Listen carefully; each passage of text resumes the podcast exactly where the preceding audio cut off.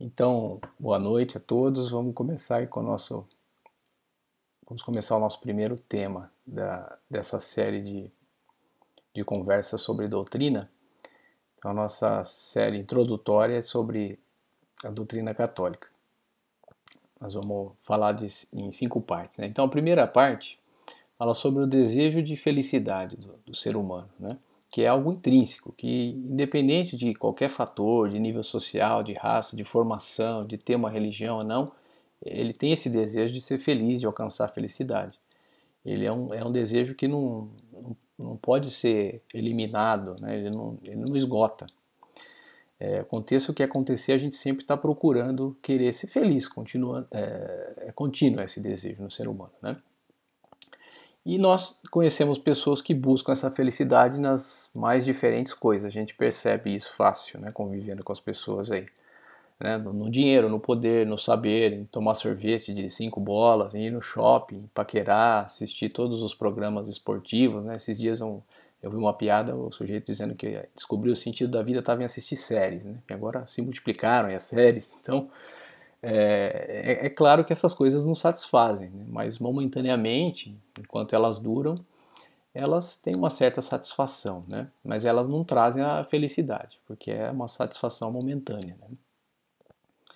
E nós sempre é, assim nos deparamos com essa limitação então dos bens, né? seja dos bens materiais ou dessas sensações, né? Do, é, nomeadamente o materialismo, hedonismo, né?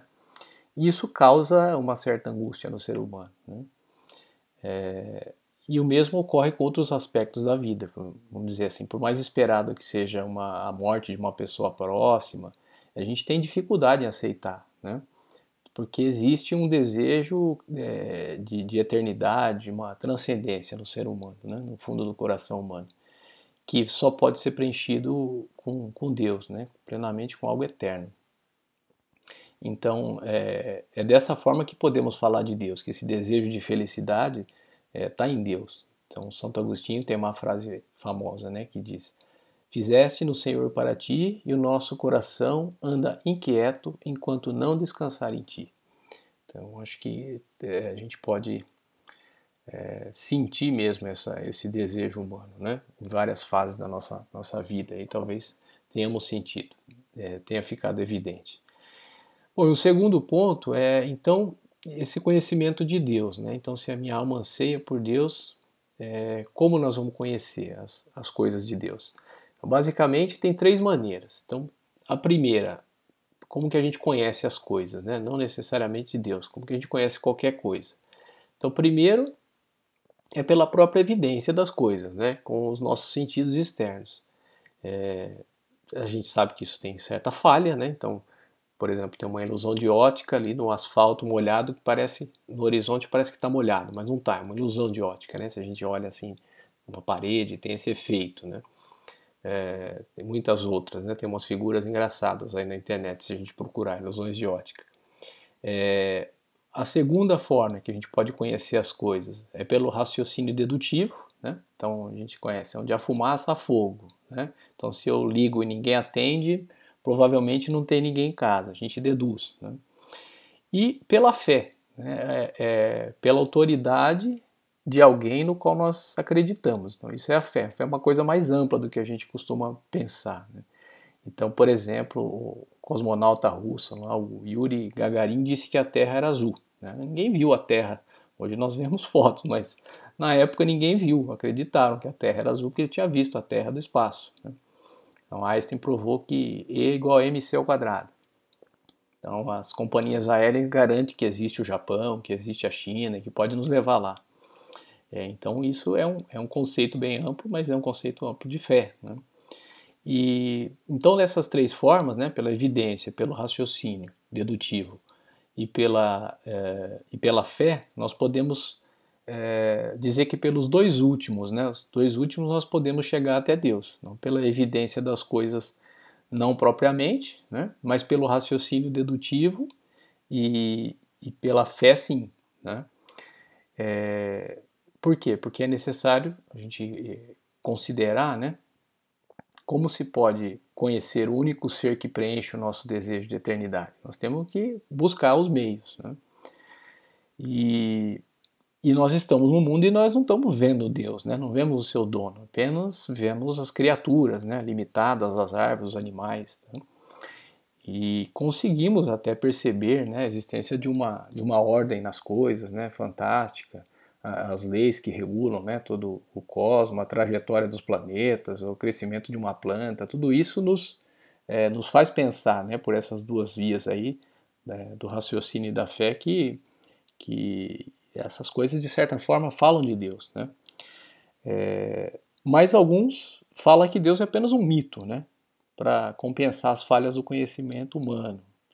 Então, se tem algum fenômeno que ainda é inexplicável, né, então é um certo cientificismo. Né? Se eu não consigo provar aquilo ainda, é, as pessoas usam isso para dizer que né, não, Deus não existe, isso é só a ciência não provou ainda. E na verdade é justamente o contrário, né? Quanto mais a gente conhece as coisas criadas, né, nós vamos percebendo, né, uma, uma harmonia, né, uma nitidez é, que tudo isso é, necessariamente né, precisou de um criador né, para ter esse grau de perfeição, que não pode ter sido pelo mero acaso. Né? É, eu me lembro de um, de, um, de, um, de um argumento assim que é usado pelos ateístas, né, que, é, que até pode ser um contra-argumento, né, que diz que a chance de tudo, tudo ter, é, todo o universo, assim, toda a perfeição que a gente vê ter acontecido ao acaso é a mesma de passar um tornado num ferro velho e montar um Boeing, assim, perfeito em estado para ser usado. Né? É, porque é isso, né, no fundo. E essa, essa negação de Deus né, é sempre uma inaceitação das, das dependências humanas. Né? Então, por que, que se nega a Deus? Porque, é, puxa, ninguém conseguiu nem conseguirá provar que Deus não existe, né? porque é impossível. Mas é, como eu não aceito essas dependências humanas, né, que o ser humano tem a sua limitação, então eu posso negar que Deus existe. Ah, não, isso é só apenas uma coisa que ainda nós não conhecemos. Bom, e é, então essa essa essa fé, né, que é a, a terceira a terceira das, das formas de conhecer as coisas ali, é, ela é uma, é, a, é a, uma das vias, né? E ela é uma virtude teologal. A gente vai falar isso no, no, nosso próximo encontro. Isso quer dizer que a fé ela é dada por Deus, né? E, mas são necessárias disposições né, interiores para para se conhecer a Deus. Então, embora a fé seja um dom de Deus, a gente, a gente pode meditar sobre isso, né? Por que, que eu tenho fé e um outro sujeito que ouviu a mesma coisa que ouvi, estudou na mesma escola, fez o mesmo catecismo, não tem. Né? Perdeu a fé, vamos dizer assim. Né? Bom, então nesse terceiro ponto a gente fala dessas disposições interiores, né, retas. Então há um ditado popular que diz que não há pior surdo que aquele que não quer ouvir, né? ou cego que não quer ver. É, bom, às vezes é mais cômodo a gente não pensar no tema da existência de Deus. Né? Pois é, é um assunto que tem consequências, né? acarreta uma série de problemas, entre aspas. Nós vamos complicar a vida. Né? E podemos dizer, ai das pessoas que deixam seus próprios gostos dominarem a sua inteligência, né? porque, no fundo, é, percebemos né, é, é, essa, essa existência de Deus, vemos essa necessidade, né, que é, é, é mais ou menos evidente para a gente por aquelas duas formas ali, e, e a gente sabe que a, a, vontade tem uma influência sobre a inteligência, né? Eu posso é, é, ter, ter a, atingir a minha uma verdade pela inteligência, mas a minha vontade não ajudar, né? Tem a, a famosa fábula da, da raposa e das uvas, né? Quer dizer, a raposa queria lá pegar as uvas, mas não conseguia e no fim das contas ela queria se convencer de que as uvas não estavam maduras, nem eram tão boas assim, né? É, então, a moral da história é que o vaidoso ele não, não quer reconhecer as suas limitações, ele prefere dar desculpa para não, não ser derrotado, né? É, e ao, ao, não aceitar as suas limitações, ele, ele perde, vamos dizer assim, a oportunidade de corrigir suas falhas, né? Então, se ele é humilde para aceitar que não entende todas as coisas, que, que precisaria buscar, conhecer, ele tem essa boa disposição, né, essa disposição reta. Quando não se é reto, pode-se estabelecer um bloqueio né, que, não, que, não nos, que nos impede de, de chegar a Deus. Então a gente meio que põe um limite ali. Né? E, por outro lado, a busca da verdade satisfaz o homem. Né? Então, aprender é extremamente atraente. A gente vê nas crianças né, esse, essa vontade de aprender, esse desejo de saber as coisas. Né? E ele sempre vai nos levar a querer é, saber mais. Né? Isso nos leva para o quarto ponto né, da, nossa, da nossa conversa, que são as virtudes naturais, a perfeição humana e o conhecimento de Deus.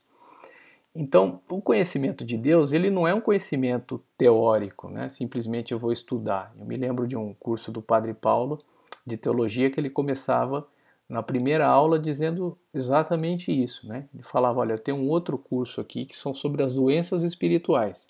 Então eu recomendo que você primeiro faça, primeiro faça esse curso para depois chegar nesse curso aqui de teologia, porque a teologia não é um conhecimento teórico, né? ele vai levar necessariamente a um esforço para nos comportar melhor. Tá? Final, se nós sabemos que Ele nos acompanha, que Deus presta atenção em nós, que somos seus filhos, esse desejo de nos comportar conforme a vontade divina é, é natural. Né? Nós vemos lá no Evangelho de São Mateus: sede perfeitos como vosso Pai Celestial é perfeito. Então, esse desejo vai nos levar a adquirir virtudes, a lutar nos nossos pontos fracos. Né?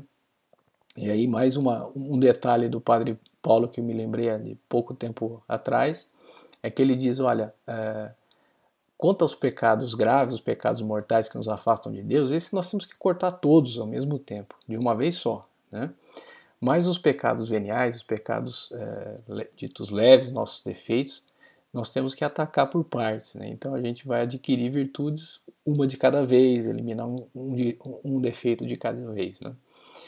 É, e ela se, se assim, nos como que nós adquirimos virtudes? Pela multiplicação de atos bons. Tá? Então eu faço uma, uma ação boa e não é, tive paciência com uma pessoa aí que, sei lá, me fez alguma coisa aí, então não me tornei paciente instantaneamente, né? mas se eu vou adquirir esse hábito, né, vou repetir muitas vezes esses atos bons, eu vou adquirir essa virtude. Então podemos citar alguns, por exemplo, a rigeza, né? É uma é uma virtude que nos faz ter resistência à dor, a um esforço mais prolongado, a fadiga, as dificuldades. Né? Então, uma semana aí de, de, de, um, de uma prova, de um concurso, perseverar naquilo, ou sei lá, estou com uma, uma gripe, uma indisposição, um resfriado, aí, né? mesmo assim conseguir ali me dedicar.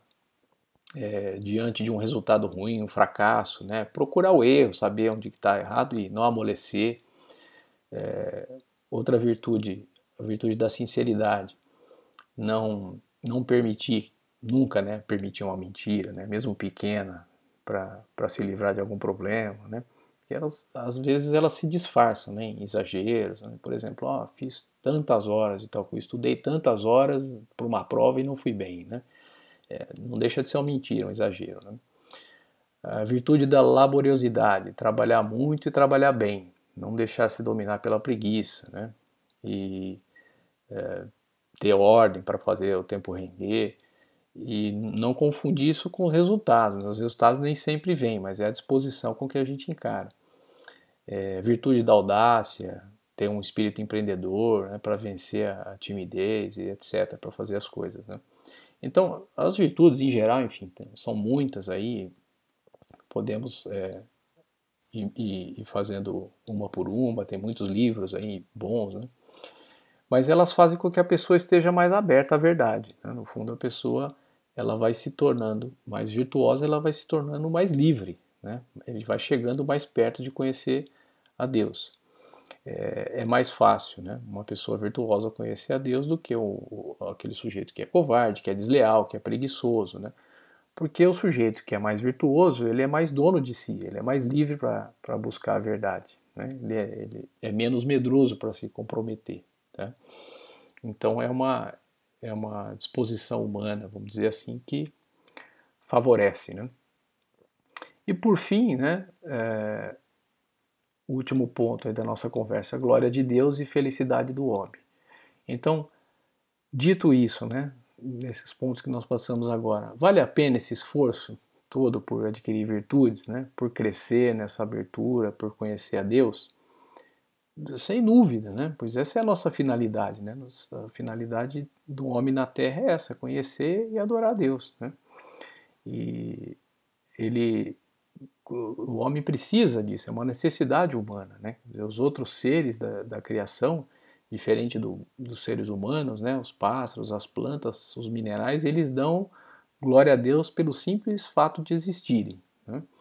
É, mas no homem não é assim. Né? É, por ele ser uma criatura racional e livre, ele tem condições de conhecer a Deus com a inteligência e, e, e nisso constitui a sua felicidade. Né? É, conhecer esse amor de Deus por ele e corresponder, né? corresponder ah, para ser feliz, né? esse amor. Quando se está com Deus, né, se está tranquilo. Né? O, o, coração do homem ele precisa de muito amor e não há um amor maior do que o amor de Deus. Então, se nos sabemos filhos de Deus, filhos amados de Deus, é, estamos tranquilos, né? independente das dificuldades, né? é, estaremos tranquilos. Este amor para com Deus adquire-se no trato com o Senhor na oração. Então, pensamos formas mais concretas, né? Como é que é? Vamos, como vamos buscar a Deus? É, resposta curta. Na oração, né? no trato, que deve ser todos os dias, né? Falar com Deus. É, sobre o que vamos falar com Deus na oração? Sobre a nossa vida, né? Tem um, um, ponto de São José Maria no livro Caminho que fala disso, né? Falar de ti e, e de Deus, né?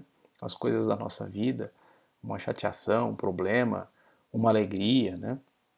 Então, é, Deus é um pai e ele se interessa por todas as nossas coisas, né? Deus nos ama, Deus não, não ama a todos de uma forma geral, assim, genérica. Né? Deus ama a todos de forma é, única. Né? Ele se interessa por todas as nossas coisas. Mas, é, para termos essa, essa vamos dizer assim, esse discernimento, né? temos que chegar a isso à custa de esforçar né? para fazer oração, para pensar em Deus no nosso dia a dia e não em nós, né? não pensar nas nossas próprias coisas. Né? O ser humano está sempre pensando em alguma coisa, a nossa cabeça não, não para. Né? Então temos que ter esse esforço de estar tá, é, na presença de Deus, no saber na presença de Deus é, e através dessa, desse exercício, né, de dedicar alguns minutos de oração todos os dias. Então, vamos falar de várias formas de oração aí nos próximos encontros, mas é uma coisa que se aprende a fazer né, ao longo do tempo, não é uma coisa natural. Então, para encerrar, é, tenho aqui um, um trecho da, da Constituição Pastoral Gaudium et Spes, né, que é do Vaticano II, que recomendo muito que se leia, é muito bonita. Na verdade, os desequilíbrios que atormentam o mundo moderno se vinculam com aquele desequilíbrio mais fundamental, radicado no coração do homem. Com efeito, no próprio homem, muitos elementos lutam entre si. De uma parte, enquanto criatura, percebe-se limitado de muitas maneiras. Por outra parte, porém, sente-se ilimitado nos seus desejos e chamado a uma vida superior, atraído por muitas solicitações. É ao mesmo tempo obrigado a escolher entre elas, renunciando a algumas. Pior ainda, enfermo e pecador, não raro, faz o que não quer, não fazendo o que desejaria. Em suma, sofre a divisão em si mesmo, na qual se originam tantas e tamanhas discórdias na sociedade. Contudo, Diante da evolução atual do mundo, cada dia são mais numerosos os que formulam perguntas primordialmente fundamentais ou as percebem com nova cuidade. O que é o homem? Qual é o significado da dor, do mal, da morte? Apesar de tantos progressos conseguindo, continuam a subsistir. Para que aquelas vitórias conseguidas a tanto custo o que pode o homem trazer para a sociedade dela esperar? O que se seguirá depois desta vida terrestre?